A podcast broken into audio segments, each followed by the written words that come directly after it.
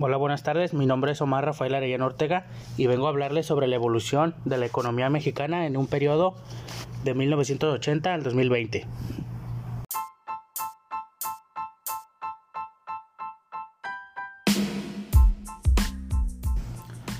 En México, la crisis de la deuda de 1982 originó un cambio drástico en el enfoque de política económica que privilegió el objetivo la estabilidad macroeconómica simultáneamente.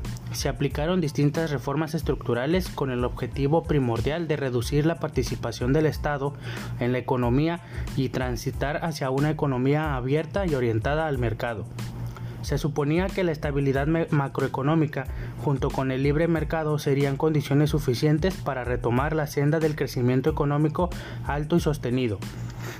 Este artículo revisa la evolución de la economía mexicana en el periodo de 1980 al 2020, con el propósito de identificar tanto los logros como las limitantes fundamentales de la política macroeconómica y las reformas estructurales adoptadas a partir de los años 80.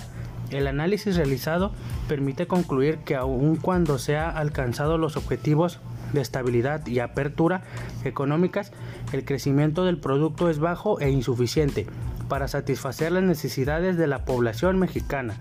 En tanto la economía sigue siendo altamente vulnerable a los choques externos, por lo que es necesario realizar un cambio profundo en el modelo y reorientar los objetivos de la política económica, priorizando el crecimiento económico y el bienestar de la población. Punto número 1. El colapso económico de los 80 y los cambios en la política económica.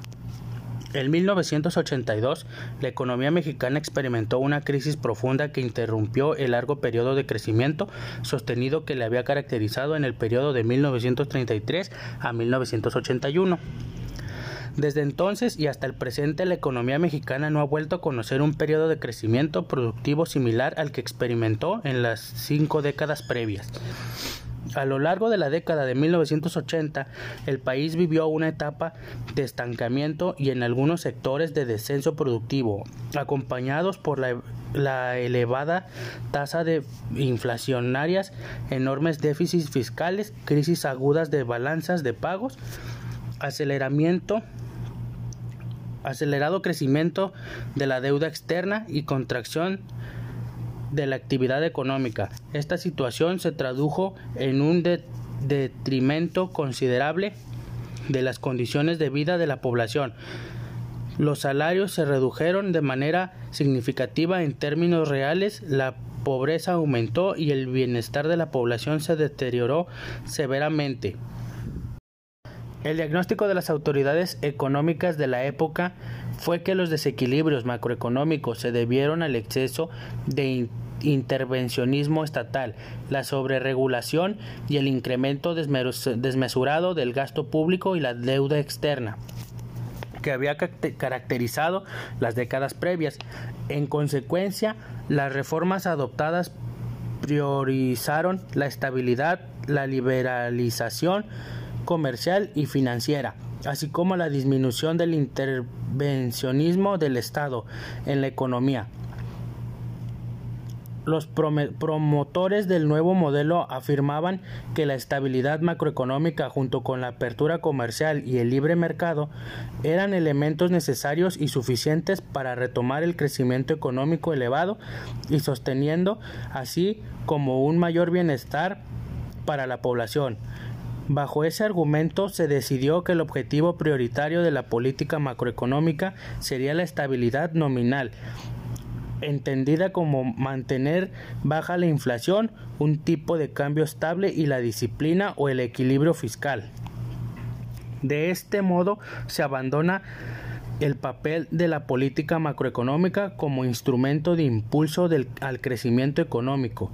La nueva estrategia se propuso además convertir al sector exportador manufacturero en, el nuevo motor de arrastre de la economía mexicana. se, argumentaba que el proceso de apertura y liberación económica favorecerían una asignación más eficiente de los recursos productivos, generarían una mayor productividad, facilitaría la, la adopción de nuevas tecnologías y el aumento en la acumulación de capital, alentar la inversión privada, tanto nacional como extranjera. Todo lo anterior derivaría en una expansión más robusta del producto y del derrame del bienestar para todos los mexicanos. La realidad es que las últimas tres décadas se ha logrado la estabilidad, pero con un magro crecimiento del producto y un aumento en la vulnerabilidad a los choques externos. Punto número 2. La economía mexicana en los años recientes.